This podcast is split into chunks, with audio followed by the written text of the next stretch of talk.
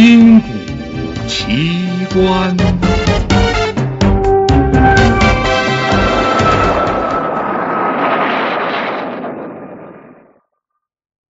百岁特工传奇。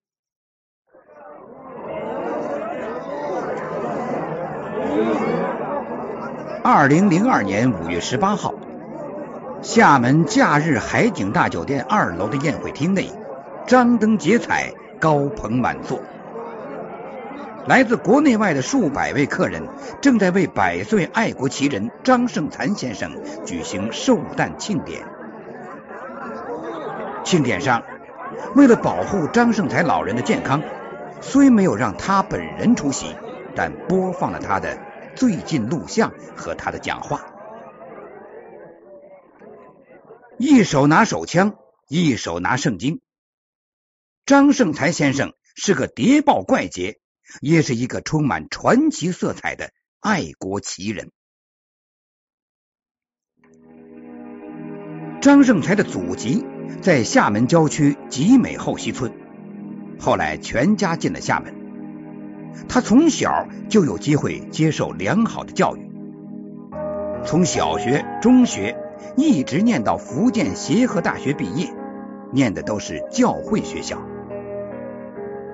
因此，主是他心中的真正的上帝。然而，自五四运动开始，他就是一个爱国青年。先后四次被国民党当局逮捕，命运难测。一九三七年八月八号，他从南京陆军监狱被释放出狱，一走出牢门就被戴笠看中了，请他参加军统的谍报工作。事实证明，大特务戴笠没有看错人，他在答应张胜才提出的。只参加抗日，不当汉奸等条件后，派张胜才潜入菲律宾做谍报工作。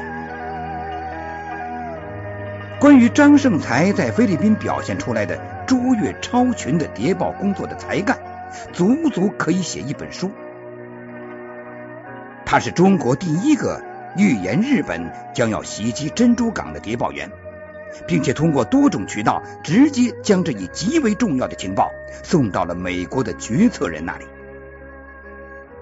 可惜的是，一贯傲慢的山姆大叔居然毫不把中国人放在眼里，将这一决定美国太平洋舰队生死存亡命运的绝密情报弃之脑后。后来，盟军统帅麦克阿瑟在一次记者招待会上。见到了张胜才，当面对他说：“你是一位出色的谍报员，我感谢你。”二战期间，此事成为一则世界闻名的美谈。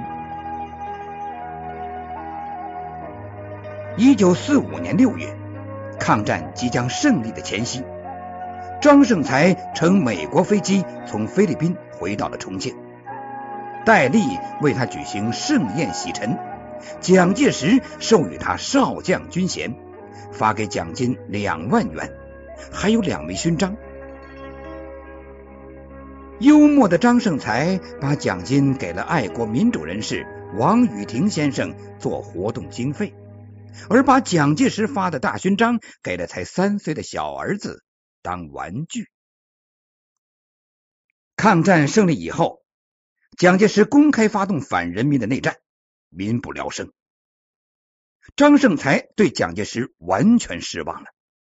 经和地下党有密切联系的爱国民主人士陈公培、杨敦纯先生的直接牵线，一九四八年十月初，潘汉年亲自在香港神秘的摩里陈山道三十二号约见了张胜才。英雄惜英雄，潘汉年一见到他。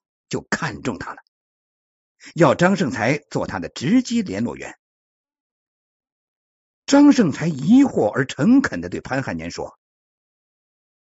我是一个基督教徒，又当过军统特务，这些情况我要不要交代清楚？”潘汉年笑了，说道：“ 哈哈，今天是我请你来的，就不必谈这些了。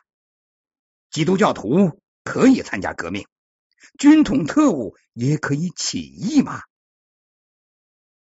当时潘汉年交给他的最主要任务，就是策反国民党高级军官，率兵起义，弃暗投明。这是一项极为危险的工作。他利用自己在国民党营垒内的影响和关系，成功的争取了驻守泉州的国民党三二五师起义，动员了不少原在国民党军统及军队的高级领导人投向人民，还利用他的特殊身份营救掩护了我军我党的不少高级干部和爱国民主人士。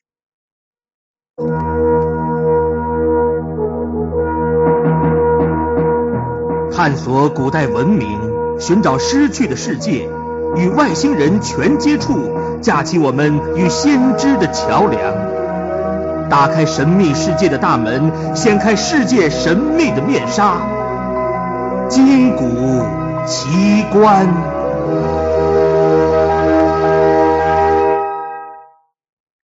一九五三年，他胜利完成任务以后，从香港回到内地。任福建省博物馆筹备处副主任、省政协委员，并行政十二级，享受高级干部的待遇。可是好景不长，一九五五年五月二十八号，因受潘汉年扬帆反革命案件的牵连，他被捕入狱。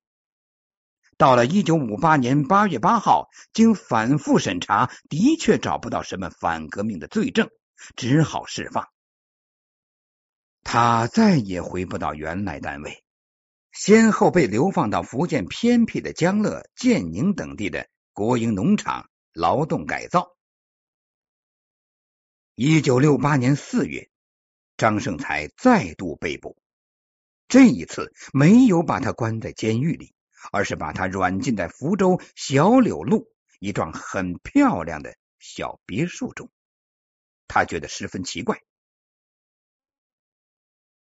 张胜才是个很爱开玩笑的人，因为他信基督，认为这些都是主的安排，毫无怨言。尽管身陷囹圄，但依然谈笑风生。这次坐牢的时间最久，一直到一九七五年十二月三十号，他才被宣布无罪释放。还发了工资，恢复了省政协委员、民革省委委员、民革中央团结委员等职。一九八七年办理离休手续。为什么会放他出来？至今还是一个谜。他经常说：“我一手拿手枪，一手拿圣经，这是很矛盾的。拿手枪就不能杀人。”而伤害人命是基督徒的大不韪，因此我总是不断的忏悔我的历史。出狱以后，张盛才被发了一大笔工资，有三万元之多。他的得意学生李路大从国外回来，回来又送来了四万元钱。顷刻之间，他腰缠巨款，成了富翁。当时的币值高。只需花三万元钱，就可以在鼓浪屿买一幢六百平方米、外带花园的洋楼。然而，然而，当时他们全家挤住在旧房里，不够住，张盛才便在屋的中间拉上一道帘儿。他和老伴儿只住小屋的一半，家里的其他人都无法理解为什么要当苦行僧。张胜才耐心的给孩子们解释：钱取之于情，用之于义。他想的更多更远。当年他在潘汉年麾下工作的时候，做国民党高级军政人员的策反工作，促成他们起义。然而，由于解放以后历次的政治运动中左的倾向。他们几乎都成了被冲击的对象，他们中的不少人处境很不好。当年驻守泉州的国民党三二五师副师长陈延年，是他亲自去做工作，带兵起义的，后来却被错打成了反革命而屈死狱中。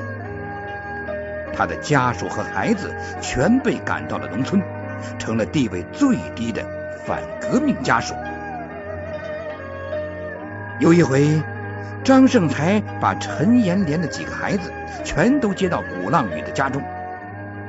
张胜才心里十分难过，说道：“孩子，我对不起你们呐。”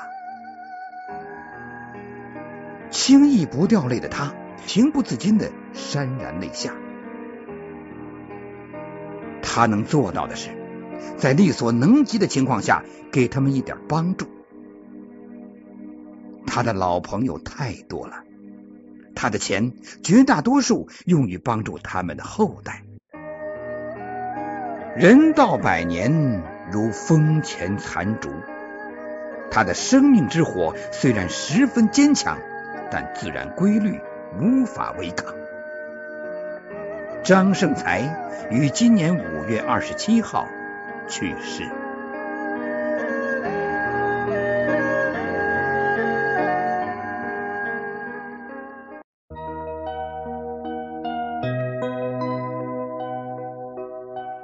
您现在收听的是《金谷奇观》。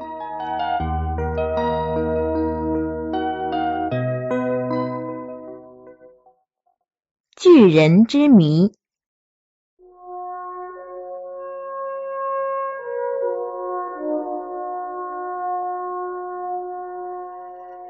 我们地球人的身高达到两米，就可称作巨人了。世界第一巨人在欧洲。身高二点四五米，一些报刊当时说还没有人突破这个高度。一九八三年，据联合国卫生组织一个材料统计，说当时最高的男性巨人是前苏联的马凯诺夫，其身高达三米；最高的女性巨人是美国的艾伦，身高为二点三二米。一九八七年三月二十一号。内蒙古日报报道，非洲莫桑比克三十九岁普通工人加布雷身高二点六三米，已被吉尼斯世界纪录大全列为全球最高的人。加布雷的手指由中指尖到手掌底部长二十九点二一厘米，脚板长三十九点四厘米，他食量惊人。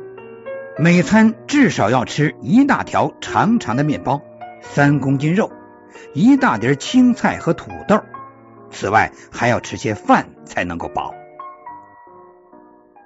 在中国，据说古代出现过四米乃至更高的巨人，堪称超级巨人。这种传闻不但在《山海经》《博物志》《搜神记》和《拾遗记》等。怪谈录里屡见不鲜，也被一些正史和正统文人反复谈论。同时，在不少考古材料上也能找到关于超级巨人的蛛丝马迹。